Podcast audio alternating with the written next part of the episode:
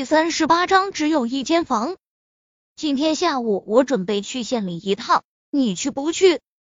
林若风看着秦诗韵问道。啊，去县里，好啊！秦诗韵很是开心的说道。上午他查看了药房的药柜，发现了一个很是严重的问题，那就是婴幼儿用药的缺失。刚才吃饭的时候，他问了林若风母亲。原来村子里有孩子生病时，都是给拿的大人吃的药，不过在量上略有减少一些而已。秦时运医学院毕业，自然明白有些大人吃的药，孩子是不能吃的，所以他真的需要去买一些专门给孩子用的药回来。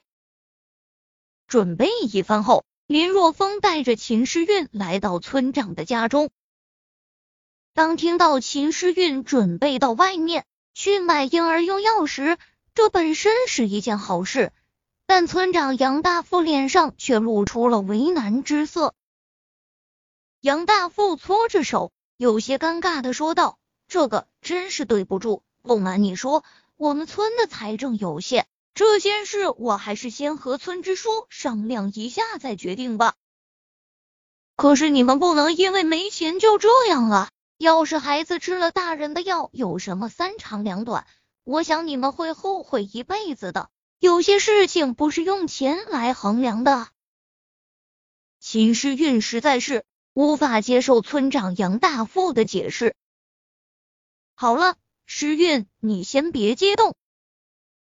林若风制止了秦诗韵，村里啥情况他很清楚。每年上面财政拨款都用在了更需要用钱的地方，村委中还真不是一般的穷。将目光转向杨大富，林若风说道：“这个药呢，肯定要买的，咱们就是再苦也不能苦了孩子。这样吧，我先将买药的钱给垫上，回头你和村支书商量一下，将钱补给我就行。如果村里实在是没钱了，”那就当我为村子做贡献了啊！那真是太感谢了。杨大富激动的握着林若风的手，一个劲的保证道：“小风啊，你放心，我一定会争取说服村支书的。你垫付要的钱一定还给你。我有什么不放心的？”林若风笑着说道：“李叔要是知道这些钱是用来买药的。”他肯定会大力支持的。然而，杨大富却是叹息一声说道：“你李叔退休了，前不久刚从上面派下来一名村支书，前天才来到村里，这两天他都在村里了解情况。我和他还没有正式的交流过。”啊，李叔退休了。林若风眨了眨眼睛。这才想到，原来的村支书老李的确到了退休的年龄。没关系，我想就算李叔退休了，新来的村支书也会同意的，毕竟这是造福全村的好事情。林若风说道：“杨叔，还得借你家的拖拉机一用啊。”没关系，你开去就好了。杨大富挥了挥手。开着村长的拖拉机，林若风一边哼着歌，一边悠哉的行驶在崎岖的山路上。而坐在车斗中的秦诗韵可谓是苦不堪言。尽管这已经不是第一次坐拖拉机了，但是依然被颠簸的怀疑人生。他发誓这辈子都没有坐过这么颠簸的车。不对，拖拉机根本就不能算是车。终于，经过数个小时的颠簸，他们才来到县城。在一家大排档里吃完饭后，夜幕已经降临。美女，看一间房。来到一家快捷酒店前，林如风递上来自己的身份证。不是，是两间房。秦诗韵赶忙补充道：“不好意思。”这位小姐，收银员脸上带着职业性的微笑说道：“我们这里只剩下最后一间房了。啊！秦诗韵惊讶的张大小嘴，这才意识到今天是周末，而一般周末时酒店的房间都比较紧张。这位小姐，我觉得你和男朋友开两个房间实在是太浪费了。看了两人一眼，美女收银员笑着说道：“你误会了，他不是我男朋友。”秦诗韵赶忙否认。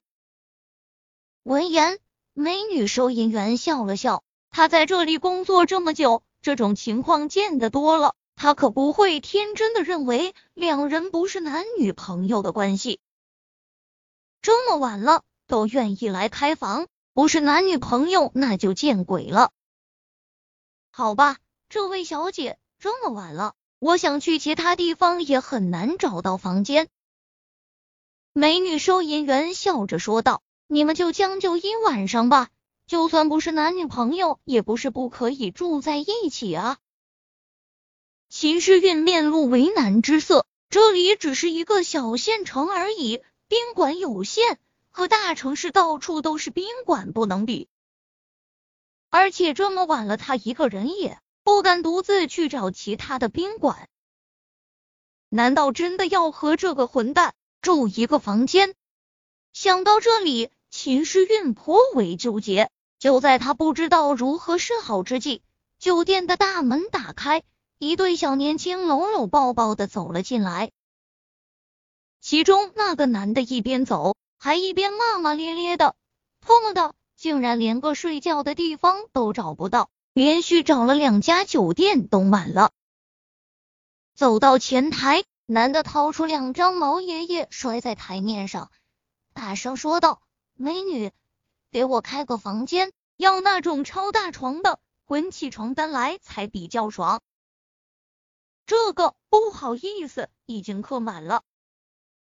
美女服务员有些歉意的说道：“什么？客满了？草，真是扫兴，想开个房间都找不到地方。”男子骂骂咧咧，随后将目光转向林若风。特别是看到林若风身边的秦诗韵时，双眼顿时一亮。什么是美女？这才是美女啊！和秦诗韵一比，她身边衣着暴露、浓妆艳抹的女人就是个土鸡啊！兄弟，多少钱找来的？男子笑呵呵的搭讪。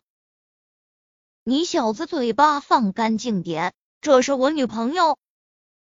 林若风目光一寒，冷冷的开口：“哦，女朋友，哈哈，兄弟，不好意思，不好意思啊，竟然找到这么一个漂亮的女朋友，真是让人羡慕啊！”男子摆了摆手，说道：“不要钱的女朋友，比我这三百块找来的妞漂亮一百倍，哈哈，真特娘的操蛋！连续走了三家酒店都客满。”祝你们玩的愉快，再见。等到这对小年轻离开后，林若风笑着说道：“听到没？除了这里，我们就算出去，估计也找不到住的地方了。”那好吧，秦时运只能认命了，毕竟总不能睡在大马路上吧。